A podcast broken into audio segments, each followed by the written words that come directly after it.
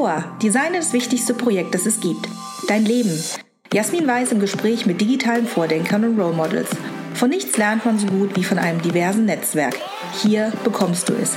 Lass dich inspirieren. Herzlich willkommen zum Juloa Podcast. Ich bin Jasmin Weiß und ich freue mich sehr, euch heute hier im Podcast wieder eine bemerkenswerte Frau mit einem ganz spannenden Werdegang vorstellen zu können. Susanne Diem. Herzlich willkommen, Susanne. Danke, Jasmin. Ich freue mich, bei dir zu sein. Ich freue mich auch.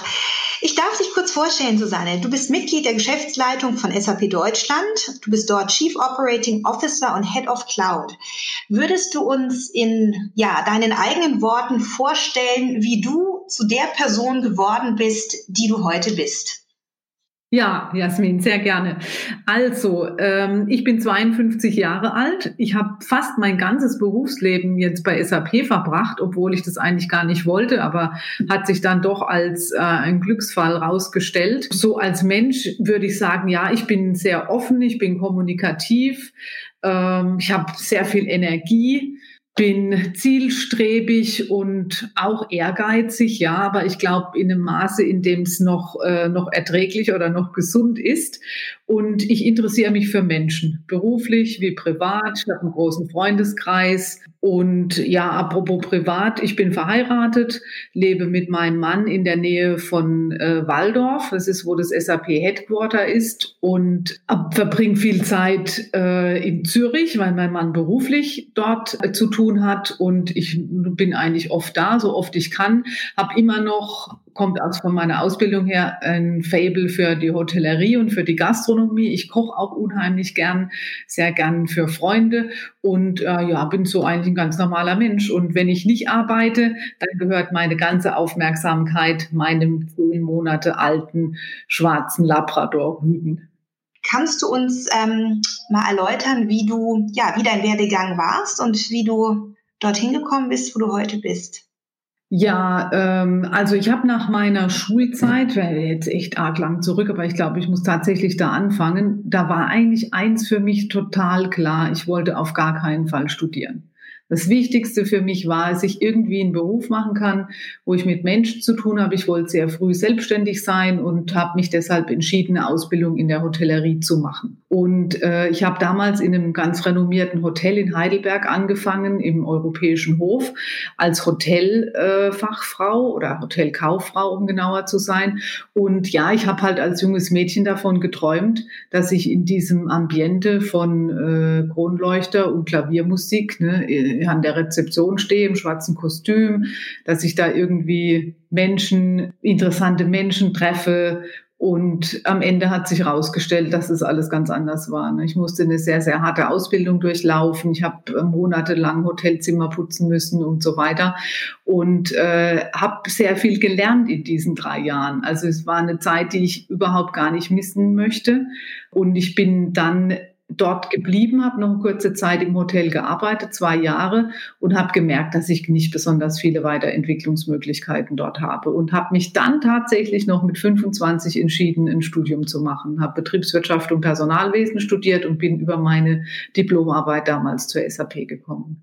Darf ich da nochmal nachhaken, Susanne, weil ich das wirklich sehr, sehr spannend finde. Du hast ja sehr offen äh, gesagt, ne, ein Teil deiner ähm, Hotelausbildung war es äh, tatsächlich sogar, sagen wir mal, Aufgaben zu machen, die man jetzt überhaupt nicht mehr in Verbindung bringen würde mit deiner heutigen Position, nämlich, ne, du hast Zimmer gereinigt, hergerichtet.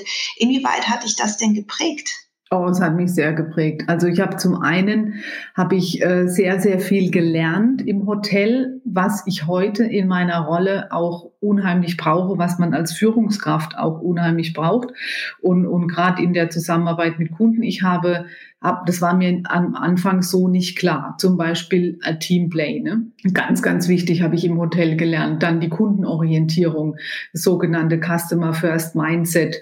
Im Hotel ist nicht so wichtig wie der Kunde. Alles andere wird hinter ihn zurückgestellt. Ob man private Probleme hat, äh, Weihnachten feiern möchte, Silvester mit Freunden, ja, spielt alles keine Rolle. Der Kunde ist das Einzige und das Einzige, was zählt. Dann der ganze Dienstleistungsgedanke, auch für mich heute als Führungskraft, ne, bin ich Dienstleister für meine Mitarbeiter. Das hat mir auch sehr geholfen und vor allem halt auch die Resilienz. Was auszuhalten, was durchzuhalten, auch mal eine, eine Zeit lang Dinge zu machen, die einem nicht gefallen, ne? das einfach durchzustehen. Daran wächst man. Und es sind ganz viele Eigenschaften, finde ich, entscheidende, die auch eine gute Führungskraft ausmachen. Und ich habe vieles davon im Hotel tatsächlich gelernt. Also eine Erfahrung, wenn du zurückblickst, dass du ähm, sagen würdest, ähm, war eine anstrengende Zeit, würde ich aber jederzeit wieder so machen? Unbedingt. Ich bin, bin, äh, ich habe auch so eine, weiß auch nicht, so eine grundsolide Erdung dadurch erfahren, ja, durch diese Hotellerie. Also ich möchte alles, was ich dort erlebt habe, möchte ich, möchte ich echt nicht missen. Du hast ja mal im Vorgespräch gesagt, du hast eine Vertriebs-DNA in dir, was ja auch in deiner Rolle als Chief Operating Officer ganz wichtig ist. Wie viel von dieser Vertriebs-DNA stammt denn noch aus dieser Zeit, aus deiner Hotelfachlehre? Ich habe äh, tatsächlich, als ich im Hotelfach war, nicht gewusst, dass ich Vertrieblerin bin. Ich glaube, man irgendwo ist man es wahrscheinlich ja von Geburt an oder so. Äh, mir ist mal aufgefallen äh, im Nachgang, erst als ich drüber nachgedacht habe, ich habe mal einen Fehler gemacht. Und zwar hat ein Kunde bei mir ein dreimal Gaspacho bestellt. Das ist eine kalte Gemüsesuppe. Und ich bin in die Küche gelaufen und habe gesagt, dreimal Gaspacho. Und der Koch hat dreimal Carpaccio gemacht. Und Carpaccio ist ein rohes Rinderfilet, ne? sehr teuer. Und ich kam zurück und wollte die Suppe holen und da stand dreimal Carpaccio. So. Und jetzt war das natürlich ein Problem, weil es war unheimlich viel Material kaputt gegangen. Ne? Dreimal ein Essen gemacht, was richtig teuer war und keiner wollte. Ich habe dann ähm, natürlich die Suppe gekriegt und habe die rausgebracht und bin zum nächsten Tisch gegangen und die Gäste haben mich habe ich begrüßt und die haben mich gefragt, was haben sie heute besonderes zu essen und dann habe ich gesagt, als Vorspeise kann ich ihnen ganz besonders unser Rindercarpaccio empfehlen. Dann haben die gesagt, oh, das nehmen wir. Und dann bin ich zurück und habe dreimal das Carpaccio rausgetragen und habe es verkauft. Und da habe ich später gedacht, selbst da war ich schon Verkäuferin, obwohl ich eigentlich nie darüber nachgedacht habe. Ja, sehr schön. Ähm, das gefällt mir. Ähm, wie man dann aus einer solchen Situation noch das Beste machen kann, das ist, kann man, glaube ich, ähm, das äh, erzählst du hoffentlich deinen Leuten, wenn sie mal einen Fehler machen, wie man das Ganze noch zu einem Lerneffekt umsetzen kann. Jetzt würde ich gerne zu deiner jetzigen Rolle kommen, ähm, Susanne. Du trägst ja den schönen Titel COO und Head of Cloud. Kannst du uns erzählen und konkret machen, was das denn bedeutet und was das für Themen sind, mit denen du dich so in deinem Tagesgeschäft beschäftigst? Also ich bin ja in der Landesgesellschaft Deutschland äh, tätig von SAP und das ist eine Vertriebslandesgesellschaft. Das heißt, wir kümmern uns in allererster Linie um den Verkauf äh, unserer Software. Und als Operating Officer kümmert man sich einfach um operative Dinge, also weniger jetzt um den Verkauf selbst, sondern um die Prozesse, die damit zu tun haben. Das kann jetzt der Verkaufsprozess sein, das, wie der ablaufen soll, oder das kann der Vertragsprozess sein. Ne? Haben wir alles, um die Software vertraglich auch zu vereinbaren, richtige Templates und all solche Dinge. Also ich habe als Operating Officer einfach mit ganz vielen Schnittstellen zu tun im Unternehmen.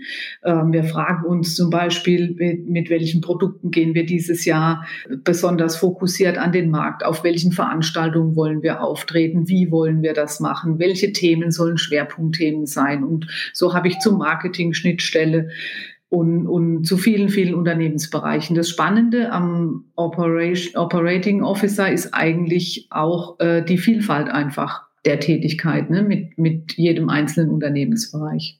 Mit welchem Gefühl, Susanne, gehst du denn, wenn morgens früh am Montag der Wecker klingelt, zu dir ins Büro? Oder darf ich gerade fragen, bist du im Homeoffice oder sitzt du gerade in deinem Büro in Waldorf? Nein, ich bin aktuell im Homeoffice. Wir äh, sind schon mit dem ersten Lockdown im März eigentlich äh, alle ins Homeoffice gegangen, haben dann im Sommer die SAP wieder ein bisschen geöffnet. So ungefähr 30 Prozent der Kolleginnen und Kollegen sind wieder zurückgekommen. Und äh, ich persönlich mache es im Moment so, dass ich zweieinhalb Tage im Homeoffice arbeite und zweieinhalb Tage vor Ort. Bin jetzt aber mit dem jüngsten Lockdown dann auch ins Homeoffice zurückgekehrt. Ja, und da sitze ich gerade. Bei diesem hybriden Modell, wenn ich da einfach mal, weil uns das ja aktuell alle beschäftigt, gibt es etwas, was dir besonders gefällt jetzt an diesem hybriden Modell? Ein paar Tage im Homeoffice, paar Tage dann wieder ähm, im Büro? Oder gibt es auch Dinge, die dir einfach fehlen im Vergleich zu dem, wie es vorher war? Ja, es ist schon also meiner Meinung nach ein großer Unterschied, wie wir heute arbeiten, verglichen mit früher, auch was die Arbeitslast, finde ich, angeht. Die Termine sind enger getaktet. Ne? Also ich persönlich mache fast jedes Meeting jetzt ausschließlich in, in äh, Videosessions. Und ähm, wir haben jetzt tatsächlich so eine Einstellung gewählt, dass ein 30-Minuten-Termin nur 25 Minuten geht oder ein Stundentermin nur 50 Minuten, um einfach ein bisschen Luft zwischen den einzelnen Sessions zu haben. Es geht zum Teil auch schneller. Ich habe jetzt ein paar virtuelle Workshops gemacht. Ich bin überrascht, wie toll man dort auch Post-its schreiben kann, wie schnell man sie anpinnen kann und so. Also ich würde fast sagen, es ist effizienter. Und natürlich ist es gut, dass man sich sehen kann. Nichts ersetzt das persönliche Treffen, aber ich finde, es ist schon eine sehr gute Alternative und ein sehr guter Kompromiss, dass wir mit Video arbeiten. Inwieweit hilft es dir denn, dass du, ähm, du hast jetzt die Serviceorientierung, die du ähm, durch das Hotelfach gelernt hast, die Kundenorientierung, eine gewisse wahrscheinlich auch Bodenständigkeit, die du mitgebracht hast, auch in die jetzige Rolle. Inwieweit hilft es dir, dass du einen BWL-Hintergrund hast und damit ja sagen wir mal, als Quereinsteigerin vom, vom, vom Hintergrund in einer Softwarebranche so erfolgreich bist? Also es hat mir insofern geholfen, als dass ich natürlich zu meinem praktischen Erfahrungen oder zu den Erfahrungen aus dem praktischen Arbeitsleben. Und ich habe im Hotelfach auch schon im Büro und in der Betriebswirtschaft in dem Sinn gearbeitet, einfach dann noch den, den, das theoretische Wissen dazu bekommen habe und natürlich ein viel breiteres Spektrum an Unternehmensführung, an Steuer, an allen diesen betriebswirtschaftlichen Themen, ne, Buchhaltung, alles, was man lernt in einem betriebswirtschaftlichen Studiengang. Mein Schwerpunkt damals lag auf Personalwesen. Ich habe einen Studiengang gewählt, der Betriebswirtschaft und Personalwesen kombiniert hat und habe dann auch bei SAP damals in der Personalwirtschaft angefangen. Und äh, ja, das Studium war für mich natürlich eine, eine äh, große Unterstützung, ganz klar. Wie hast du es denn geschafft, dir die notwendigen, sagen wir mal, IT-Kenntnisse anzueignen, die du in der heutigen Rolle ja auch brauchst, um zu verstehen, was, was wird denn da bei euch alles Spannendes auch entwickelt? Learning by Doing ist eigentlich das Zauberwort. Ja, ich bin, äh, als ich bei SAP angefangen habe, sagte ich ja gerade in der Personalabteilung gestartet. Ich war damals damit beschäftigt, ein neues Altersversorgungssystem für SAP zu konzipieren.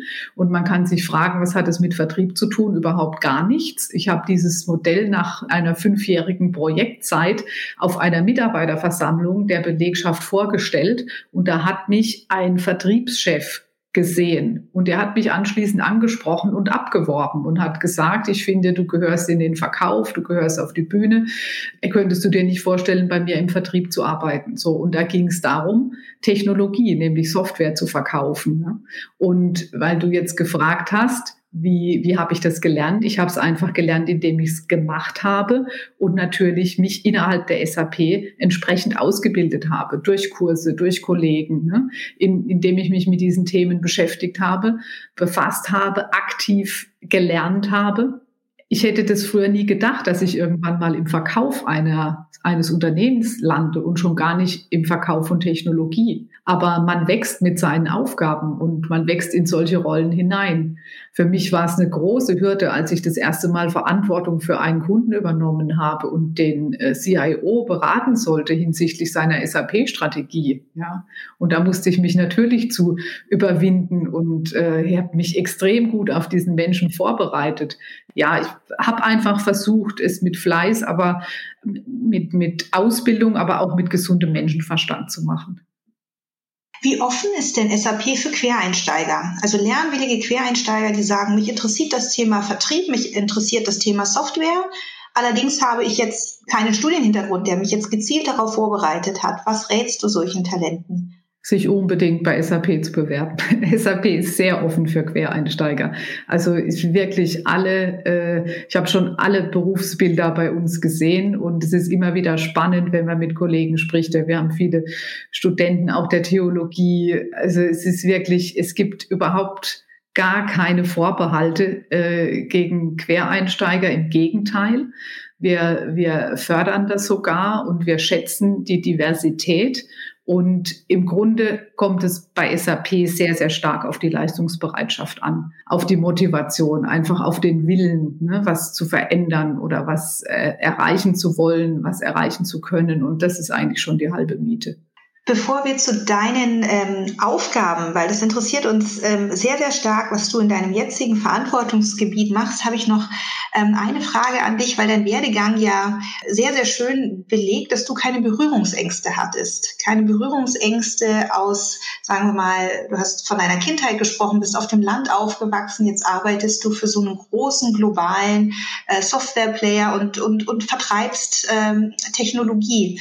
Kannst du es nachvollziehen, wenn wenn ein junger Mensch sagt, aus irgendeinem Grund habe ich Berührungsängste mit diesen IT-Themen. Woran liegt das aus deiner Sicht und wie kann man das eben überwinden? Weil du hast völlig ähm, zu Recht gesagt, ne, Vertrieb ist großartig, ist großartig für Quereinsteiger, ist großartig für Frauen. Also wie können wir all denjenigen, die Bock darauf haben, aber vielleicht so ihren Weg noch nicht sehen, was kannst du ihnen mitgeben? Ich finde, man muss es schrittweise angehen. Ich bin auch nicht damals als Hotelfachfrau gestartet und direkt in, in die SAP gegangen, sondern ich habe den Weg über die Personalwirtschaft gemacht. Bei mir war das so ein Stück weit ein roter Faden. Ich habe im Hotel zuletzt in der Personalabteilung gearbeitet, dann Personalwesen studiert und bei SAP zunächst Software für Personalabteilungen verkauft. Und so habe ich mich langsam in diese Materie vor und hineingearbeitet. Und ich glaube, man muss den Elefanten einfach in Stücke zerteilen. Ja.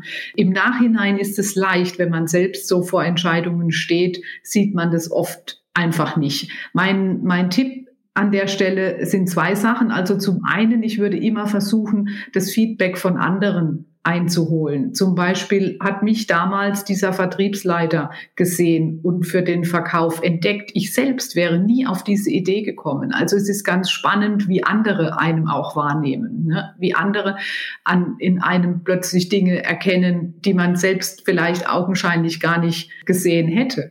Und äh, das kann eine gute Sache sein. Also ich finde, die, der Austausch da mit anderen.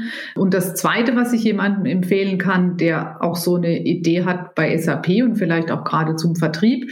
Wir haben vor ein paar Jahren ähm, eine Sales Academy gegründet, extra für junge Menschen, die sehr talentiert sind und die Lust haben auch für so eine Ausbildung. Und dies ist so im Bootcamp-Style, geht neun Monate. Der Großteil der Ausbildung findet in den USA statt, im Silicon Valley, in der Nähe von San Francisco, äh, in einem Ausbildungszentrum der SAP und das ist insofern ein ganz exzellentes Programm, weil man schon sehr, sehr früh ein Netzwerk unter den Talenten quasi, unter den Academy-Absolventen aufbauen kann, aber auch unter den Top-Executives der SAP. Und das gelingt einem sonst normalerweise nur über jahrelange Arbeit. Also wir, ist das erfolgsreichste Programm, das wir jemals aufgelegt haben und wir haben eine ganz, ganz hohe Retention Rate. Also fast alle, die das Programm machen, äh, bleiben. Jetzt bist du zusätzlich noch Head of Cloud und wir alle wissen, ähm, äh, wir durchlaufen gerade auch einen Transformationsprozess. Vieles wird in die Cloud verlagert. Ähm, was ist denn da das Spannendste, aber zugleich auch das Herausforderndste in dieser Rolle? Das Spannende ist, dass wir ja unsere Kunden dahin natürlich mitnehmen müssen und Kunden in unterschiedlichen Geschwindigkeiten agieren. Wir haben ja jetzt auch äh, in der Pandemie gesehen, dass die Digitalisierung extrem wichtig ist. Und wenn man in so eine Phase plötzlich versetzt wird, ne, dass die Unternehmen natürlich schnell wieder am Start sind, die äh, solche Technologien einfach einsetzen, die in der Digitalisierung schon einen Weg ein Stück weit gegangen sind. Und für uns ist es interessant als SAP, unser Industrie-Know-how mit der Cloud zu verbinden und den Kunden eben Angebote zu machen, die halt Industrie-Content beinhalten und äh, ihnen den Weg einfach in die Cloud ermöglichen, so dass sie das, was sie bisher in der SAP in einer On-Premise-Welt gemacht haben, dass sie genau das jetzt auch in der Cloud-Welt genauso gut machen können. Liebst du deinen Job? Oh ja. ja, ich arbeite sehr gerne. Also schon immer eigentlich. Mir macht es wirklich Spaß. Wann startet normalerweise dein Tag und wann endet der? Mein Tag startet so zwischen acht und neun Er endet, ja, ich sag mal am frühen Abend dadurch, dass ich meistens dann irgendwie Abend esse oder nochmal mit meinem Hund nach draußen gehe. Aber ich würde lügen, wenn ich nicht zugeben würde, dass ich dann den Rechner doch nochmal meistens aufmache und auch äh, durchaus noch am Abend mal was arbeite. Ne? Denn äh, wenn man den ganzen Tag in Meetings ist und virtuellen Calls steckt, muss man ja auch irgendwann mal äh, mit seiner Inbox klarkommen. Also mein Tag geht durchaus auch schon bis in den Abend hinein. Du sagst auch, deine, deine Aufgabe umfasst sehr viel Strategie. Ja, was sind das die, was sind die Produkte, die ihr euren Kunden in Zukunft auch anbieten wollt? Wo geht denn da die Reise hin? Was sind denn so große Trends, die du mit uns teilen kannst? Ja, der allergrößte Trend ist eigentlich äh, die Cloud. Ne? Also SAP äh, verkauft ja Software an Kunden aller Größe, an Großkonzerne, an mittelständische Unternehmen, an kleinste Unternehmen. Und der äh, Trend geht im Moment dahin, dass die IT eben nicht mehr im eigenen Haus betrieben wird, sondern dass IT ausgelagert wird. Und das ist der Fokus, vor dem wir jetzt auch als Unternehmen stehen. Ne? SAP befindet sich mitten in der Transformation von einer früheren On-Premise Company hin zu einer Cloud Company und all unsere Produkte werden über die Cloud angeboten. Auf wie viel, ähm, sagen wir mal, Widerstände stößt du denn mit, ähm, mit deinen Themen beim Kunden? Also wie viel Überzeugungsarbeit ist noch zu leisten, dass sie ja auch ihre Daten in die Cloud ablegen? Ähm, ist das eher Push oder Pull? Also rufen sie euch oder müsst ihr Überzeugungsarbeit leisten? Ich sage äh, ganz klar beides. Es hängt sehr, sehr stark von der Branche ab. Es gibt Branchen, die sehr offen sind und es gibt Branchen, die einfach noch sehr verhalten sind. Gehört zum Beispiel äh, die öffentliche Hand dazu. Ne? Der ganze Public Sektor ähm, ist ein Bereich, da ist die Digitalisierung in Richtung Cloud noch nicht ganz so weit fortgeschritten wie in anderen Industrien. Dein Team, von dem du gerade gesprochen hast, wie divers seid ihr denn? Ich weiß ja, dass ähm, Diversity ein großes Thema ist bei euch bei der SAP. Wenn du jetzt wirklich dein Team anguckst, ähm, aus welcher Diversität setzt sich dein Team denn zusammen? Es ist richtig, was du gesagt hast. Diversity ist für uns ein Top-Thema. Und äh, in meinem Team ist es so, in mein, meine Direct Reports, die bestehen zur Hälfte aus Männern und zur Hälfte aus Frauen. Ansonsten ist es so, dass wir sehr stark daran arbeiten, äh, unseren Frauenanteil zu erhöhen. Wir merken, dass es im Vertrieb gerade nicht so gut gelingt, was ich eigentlich sehr schade finde, weil ich hatte äh, ja gerade schon gesagt, ich finde, der Vertriebsjob ist auch für eine Frau einfach ein ganz interessantes Themengebiet und ein ganz interessantes Feld. Und da würde ich auch gerne Werbung für machen, dass sich mehr Frauen für einen solchen Beruf interessieren ich finde, der hat einfach sehr, sehr viele Aspekte, die sich lohnen, ne, dahin zu gehen. Ja, aber dann würde ich doch gerne mal da einsteigen und von dir mehr erfahren, wie sieht denn konkret so eine Vertriebsrolle mit dahinterliegenden Verantwortlichkeiten aus, wenn ja ein neuer Mitarbeiter, neue Mitarbeiterin zu euch ins Team kommt und euch im Vertrieb unterstützt? Also was sind da typischerweise Aufgaben, die dann auf dem Tisch landen? Worum geht's im Vertrieb? Es geht bei SAP geht es darum, dass man dem Kunden unterstützt in der Digitalisierung und ihm eben halt die entsprechende Software verkauft. Ein neuer Mitarbeiter im Vertrieb macht sich natürlich einen Überblick darüber, was bei seinem Kunden das Thema ist, welche Strategie der Kunde verfolgt, wo der Kunde Verbesserungspotenziale hat. Es gibt ja keinen Grund, etwas zu ändern, ne, wenn alles perfekt läuft. Also versucht man dem Kunden in einem Bereich zu helfen, in dem es eben nicht gut funktioniert. Und dann ist es äh, sehr interessant zu helfen und dem Kunden durch eine Automatisierung oder durch eine andere Herangehensweise einfach einen Wertbeitrag liefern zu können. Man wird mehr und mehr Trusted Advisor eines Kunden. Man kann mit dem Kunden gemeinsam einen Weg äh, gestalten, den der Kunde hinsichtlich seiner Digitalisierung beschreitet. Und ähm, die Kunden sind extrem interessant. Ich meine, SAP eine Zahl, die mich selbst immer sehr beeindruckt, ist 70 Prozent. 70 Prozent aller Geschäftsprozesse auf der Welt werden durch ein SAP-System bereitgestellt. In allen Branchen und überall äh, in der Welt wird quasi auf unseren Systemen gearbeitet. Und ähm, ich persönlich habe es einfach auch immer sehr geschätzt, ja, sehr viel Kontakt, so direkten Kontakt mit Menschen zu haben ich hatte einfach halt auch eine Vertriebs-DNA. Ne? Es gehören bestimmte Sachen dazu, um im Vertrieb erfolgreich zu sein. Es ist eine hohe Leistungsbereitschaft, die man zum Beispiel braucht. Man kann natürlich mal Glück haben und äh, es bekommt mal ein toller Abschluss zustande, obwohl man sehr wenig dafür getan hat. Aber es ist nicht der Regelfall. Man muss ähm, in der Lage sein, sich langfristig selbst zu motivieren. Und man kann sich im Vertrieb nicht auf seinen Erfolgen vom Vorjahr ausruhen. Also das heißt, man muss sich immer wieder neu äh, motivieren. Ja, und als drittes muss man im Vertrieb sehr flexibel sein, denn äh, im Kontakt mit dem Kunden da ändert sich ständig mal was. Plötzlich ist das Budget weg oder der Ansprechpartner verlässt die Firma oder was auch immer. Ja, es muss einem immer wieder was einfallen, wie es weitergeht, wie man weitermachen kann und wie man Hindernisse, die sich einem in den Weg stellen, ähm, überwindet. Und das ist aber auch gleichzeitig das Spannende. Dann zwei Fragen, weil ich glaube, viele Zuhörer haben vielleicht die Fragen im Hinterkopf. Zum einen, wie viel Reisetätigkeit ähm, steckt denn dahinter, hinter einer solchen Vertriebsrolle? Und zum anderen, wenn ein neuer Mitarbeiter bei euch anfängt, inwieweit ist es denn ähm, von euch erwartet, dass man dann wirklich seinen Wohnsitz nach Waldorf und Umgebung verlegt oder hätte man auch die Möglichkeit, das von einem anderen Standort zu machen?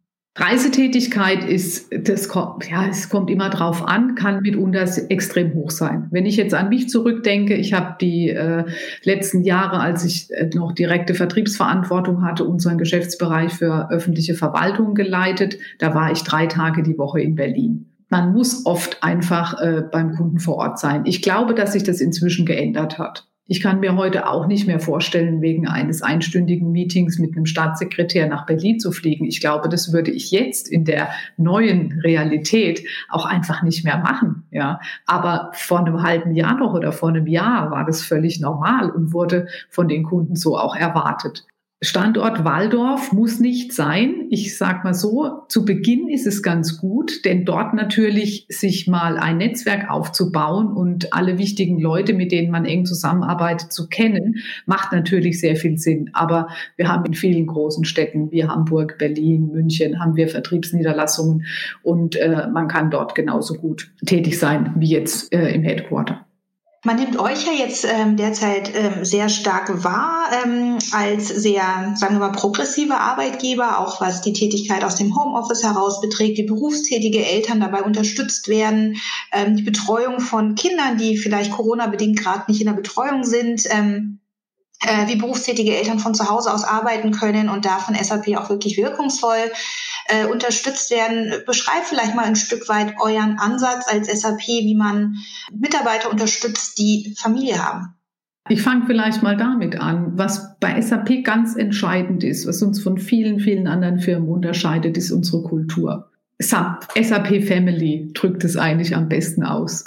Und ich will damit sagen, es gibt zwei Dinge, die das ausmachen, nämlich zum einen das Zusammengehörigkeitsgefühl, das wir haben und zum anderen aber auch die Verantwortung, die für jeden Einzelnen darin auch liegt, ne, die man auch in einer Familie hat. Deshalb finde ich, beschreibt SAP Family das sehr gut.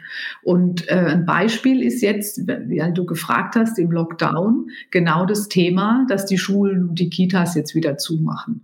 Und wenn Eltern ihre Kinder jetzt äh, betreuen müssen und deshalb nicht äh, entsprechend acht Stunden arbeiten können, zum Beispiel am Tag, dann wird es auch nicht erwartet, sondern das Einzige, was erwartet wird, ist, dass man die Führungskraft darüber informiert. Aber es muss niemand die Stunden nacharbeiten, die er jetzt zum Beispiel nicht arbeiten konnte. Ja? Also es ist ein sehr großes Vertrauensverhältnis, aber auch ein Vertrauen, das gegenseitig einfach passieren muss. Ne? Die Firma kümmert sich sehr, sehr um Mitarbeiter. Zweites Beispiel ist, dass auch sehr viele Singles jetzt im Lockdown ähm, einfach einsam sind, die vielleicht keine Familie haben und jetzt in, in ihrer Wohnung, in ihren Wohnungen sitzen, ne? vielleicht auch in kleinen Wohnungen und, äh, und da denen eben die Decke auf den Kopf fällt. Da haben wir jetzt Never Lunch Alone initiiert und bieten virtuelle Treffen an, wo man gemeinsam zusammen Mittag isst, halt virtuell. Aber das ist auch ein Angebot, was einfach ja hilft und so ein gewisses Zusammengehörigkeitsgefühl einfach unterstützt. Und es ist uns gelungen, über 40 Jahre diese Firmenkultur ja aufrechtzuerhalten, ne? was gar nicht so einfach ist, auch wenn man so stark wächst, wie SAP über die Jahre gewachsen ist. Aber das zeichnet uns extrem aus. Prima. Kommen wir zu dir als Mensch, Susanne. Ähm, was treibt dich an? Also du hast ja sicherlich einen Job, der dich ähm, sehr challenged auch und ähm, viel Zeit erfordert. Ähm, insofern wirklich, was, was treibt dich als Mensch an, was du privat und in deine berufliche Rolle mitnimmst? Und hast du eine bestimmte Lebensvision und Werte, die du mit uns teilen magst? Also was mich antreibt, ist, dass ich eigentlich mich schon immer so für schwierige Situationen interessiert habe. Es hat mir schon immer Spaß gemacht, schwierige Aufgaben zu lösen und ja, Herausforderungen einfach anzunehmen. Eine große Lebensvision habe ich in dem Sinn eigentlich nicht. Ich, wenn ich mir überlege, wenn ich zurückblicke auf mein Leben, was würde ich da gerne erreicht haben? Ich glaube, ich wäre zufrieden, wenn ich sagen könnte, ich habe ein erfülltes Leben gehabt. Und wenn ich vielleicht einfach nicht viel falsch gemacht hätte oder nicht viel, nicht vieles bereue. Ne? Ich wünsche mir, dass ich mal ja zufrieden und dankbar bin für das alles, was ich hatte. Kommen wir zu deiner Inspiration für andere, zu unseren Yoloa Speed Statements. Die heißen auch Speed Statements, weil ich dir ähm, eine Frage kurz vorlese und ähm, dich bitten würde, die Sätze einfach auch prägnant zu vervollständigen. Ähm, ich glaube, so haben wir die Möglichkeit, dich und äh, deine Thesen nochmal besser kennenzulernen. Insofern, Punkt eins: Jungen Talenten, die jetzt so richtig ins Berufsleben starten, möchtest du folgende Botschaft mit auf den Weg geben. Seid neugierig, interessiert euch, traut euch was zu. Ich möchte gerade junge Frauen äh, da nochmal drum bitten, weil die oft zu ängstlich und zu perfektionistisch sind. Ich will ein kurzes Beispiel machen, auch wenn ich mich kurz fassen soll. Wir sehen es ganz oft bei Bewerbungen, ne? wenn, äh, wenn eine Stellenausschreibung zehn Sachen erfordert und ein Mann kann von diesen zehn Sachen neun nicht, sondern nur eine, dann bewirbt er sich auf diese Stelle. Und bei einer Frau ist es ganz genau umgekehrt. Wenn eine Frau nur eine von diesen zehn Sachen nicht kann, bewirbt sie sich gar nicht. Ja, und das ist es, was ich meine. Also ruhig einfach mehr Mut haben und sich ruhig was trauen, nicht zu perfektionistisch sein. Schöne Botschaft. Ich hoffe, ihr habt da alle zugehört. Zweitens, der beste Tipp, den du je für deinen Lebensweg bekommen hast, war der folgende. Meinen gesunden Menschenverstand zu benutzen. Und das mache ich ehrlich gesagt auch ganz häufig. Das ist mein Erfolgsrezept. Ja, und ich finde, man kann fast alles lernen, wenn man will. Und gerade als Entscheiderin hilft ganz oft, finde ich, der gesunde Menschenverstand. Über welchen ähm, nicht so guten Karriererat bist du froh, dass du ihn bislang sehr erfolgreich ignoriert hast? Äh, mein, mir hat man damals gesagt, als ich mit 25 überlegt habe, nochmal zu studieren, dass, äh, dass es zu spät sei, ne? vor allem auch als Frau und so äh, in dem Alter. Und ich hatte ja schließlich schon einen Beruf und äh, ja, ich bin kurz froh, dass ich das ignoriert habe und dass ich trotzdem noch ein Studium gemacht habe, weil es ist nie zu spät, sich nochmal neu zu erfinden. Da würde ich tatsächlich gerne nochmal festhalten, auch wenn wir gerade von Speed Statements gesprochen haben, aber das finde ich ganz spannend, deine Aussage. Du sagst, es ist nicht zu spät, sich da nochmal umzuentscheiden. Es gibt ja durchaus Menschen, die sagen, ich habe einen Weg eingeschlagen die sind vielleicht nicht 25, sondern die sind 45. Die sind 45 und haben einen ganz anderen Beruf gearbeitet, den es vielleicht ähm, jetzt auch gar nicht mehr gibt oder der keine gute Perspektiven hast. Siehst du für diese Menschen immer noch eine Chance, als Quereinsteiger in eine Branche wie die deine zu kommen? Prinzipiell ja. Ich habe es vorhin schon gesagt. Ich glaube, dass es immer ganz arg viel mit der Einstellung zu tun hat, auch mit der mit der Passion, die man für was hat, ne? wie man für eine Sache brennt. Also wenn ich Bewerbungsgespräche führe, dann geht es mir so, wenn ich in meinem Gegenüber sehe, dass der einfach Lust hat, dass er brennt dafür, erfolgreich zu sein und mich zu unterstützen, dann denke ich, was kann mir schlimmer, besseres passieren? Nichts. Ne? Das ist genau das, was man doch eigentlich braucht. Und, und Leute, die, die stark motiviert sind, die erreichen Dinge auch, wenn sie das wollen. Ne? Das hängt sehr, sehr viel mit der Einstellung zusammen. Natürlich nicht nur, aber ich würde trotzdem jedem empfehlen, wenn er etwas besonders mag und äh, ja, if you can dream it, you can get it was ähm, äh, auch da, also wir bleiben immer dort hängen, wo noch mehr Energie ist. Ich, ähm, was fasziniert dich denn an einem Bewerber, also in, in Bezug auf Mindset, Attitude und Skills? Und was ist vielleicht etwas, was dich komplett abturnt, wenn, wenn da jemand äh, dir gegenüber sitzt und so etwas mitbringt? Also was sind so die zwei Facetten? Äh, also fasziniert, wie ich eben schon gesagt habe, ich lasse mich gerne von Leuten anstecken, die einfach von Energie geladen sind, ja, die wach sind, die in den Raum kommen, die Lust haben, die, die sich anbieten. Das ist einfach was Tolles. Ähm, was mich total abturnt, ist, wenn die Leute einschlafen, also beim Gespräch, ne? wenn ich jemandem alles aus der Nase ziehen muss, wenn ich mich fragen muss, wie, wie will der ne, mit mir zusammenarbeiten mit diesem Tempo, das ist bei mir meistens schon ein Problem. Das war's dann. ähm, Beat Statement Nummer vier. Wenn du heute noch mal 20 Jahre alt wärst, gäbe es etwas, was du anders machen würdest? Das Einzige, was ich anders machen würde, ich würde versuchen, ins Ausland zu gehen. Das habe ich äh, damals verpasst. Das war zu meiner Zeit noch nicht so äh, selbstverständlich wie heute. Ich habe Gott sei Dank bei SAP später mal noch die Gelegenheit gekriegt, ein Social Sabbatical zu machen in Bogotá, in Kolumbien. Und äh, das war eine tolle Erfahrung, ja. Und das ist das Einzige, was mir leid tut, dass ich das nicht geschafft habe. Fünftens, wie hältst du dein Wissen aktuell, gerade in deiner Rolle? Ja, ich habe natürlich über SAP Zugang zu sehr vielen Quellen, auch äh, intern, wo ich mein Wissen aktuell halte und ansonsten außerhalb. Äh, ich lese natürlich Zeitung, Handelsblatt. Ich habe äh, Harvard Business Review abonniert. Ich habe, als ich gereist bin, noch sehr viele Podcasts gehört. Bei uns gab es mal einen SAP-eigenen Podcast, den unsere Vorständin Jen Morgan gemacht hat, wo sie interessante Persönlichkeiten interviewt hat. Adam Grants Podcast höre ich ab und an. Aber ähm, seit ich nicht mehr so viel reise und jetzt im Homeoffice so durchgetaktet bin, gebe ich zu, wird es ein bisschen schwer, es auch noch unterzubringen im Tag. Sechstens, du hast es vorhin schon mal angeschnitten, aber hier möchte ich mit dir tiefer eintauchen. Was bedeuten Netzwerke für dich und wie baut man sie auf? Äh, ja, also Netzwerke sind nicht alles im Leben, glaube ich, aber sie sind vieles. Und äh, es gibt so einen Spruch, der heißt, äh, Netzwerk schadet nur dem, der keins hat. Und ich finde, dass es genauso ist. Netzwerk kann eigentlich nicht schaden. Liebe Susanne, aus deiner Sicht, welche Eigenschaft und Kompetenz wird aus deiner Sicht immer wichtiger? Ich glaube, Makromanagement wird immer wichtiger, also das Gegenteil von Mikromanagement. Denn äh, ich habe das Gefühl, dass Mitarbeiter heute viel autarker und viel selbstbewusster sind als früher. Ich glaube, dass sie einfach anders geführt werden wollen, dass sie selbstbestimmter sein wollen und dass sie mehr Verantwortung übernehmen wollen. Empowerment ist so das Stichwort, was ich glaube, was es braucht. Prima, Dankeschön. Wenn du eine konkrete Sache in Deutschland sofort verändern könntest, also einen Tag so das Zepter des Handelns in die Hand bekommen würdest, was würdest du verändern in Deutschland? Die Digitalisierung der Schulen. Ich hatte nämlich mit diesem Thema, als ich noch den Public Sector in Deutschland geleitet habe, unheimlich viel zu tun. Und ja, ich fand es einfach ganz desaströs, wo Deutschland hier steht. Und ich finde vor allem auch, dass es bei der Qualifizierung der Lehrkräfte ne, einfach möglich sein muss und vor allem ihnen auch, ja, ich will nicht sagen erlaubt sein muss, aber sie Möglichkeiten kriegen müssen, einfach äh, den Umgang mit digitalen Medien zu lernen. Und das muss ausreichend und frühzeitig muss das vermittelt werden, damit es auch einfach klappen kann. Und das kann so nicht funktionieren, wie es heute ist. Zum Thema Digitalisierung wünschst du dir für Deutschland das?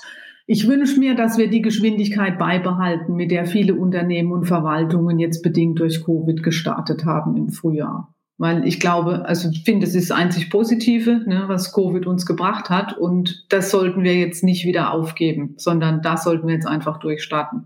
Ja, und ansonsten, ich äh, engagiere mich ein bisschen für äh, die Digitalisierung für ältere Mitmenschen. Und da würde ich mir wünschen, dass wir bald in jedem Altersheim ein WLAN haben, weil ich finde, das ist so arg wichtig für die Teilhabe von Älteren.